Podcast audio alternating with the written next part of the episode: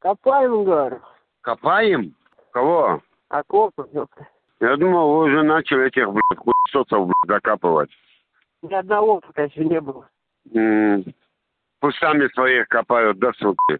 Не копают, чё, вообще люто, нахуй. Лабиринт у них, нахуй. И опять звоните матушке. Тварье, сука, ебаная, блядь. Ты это, то почаще звони ей, блядь, а то, чтобы она, знаешь, знала, что эти пиздоболы, твари сука, ебливые мрази, блядь. И, блядь, вот что интересно, еб твою мать, блядь, почему, сука, как они могут вычислять это, блядь? Как? Если, сука, российские, блядь, вот эти блядства, сука, блядь, не дает им это сделать, блядь, они же этого не сделают, нихуя. Так российским этим, блядь, похуй, значит, блядь. Нет, списки есть же. Наши. У них. А откуда они у них?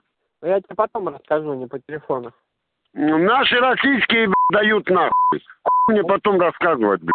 То, что есть, и говорю, наши российская дырявая хуйня, блядь, которая, блядь, пропускает все нахуй. За деньги все продают нахуй. Так оно и есть, так всегда и было. Россия была шлюхой, блядь, была всегда. Есть и будет, блядь, проституткой, которую можно купить и продать нахуй. Зимой снега, сука, в этой ебучей России никто не даст, блядь, со своего двора, блядь. Бесплатно, блядь. Да, да, совершенно верно.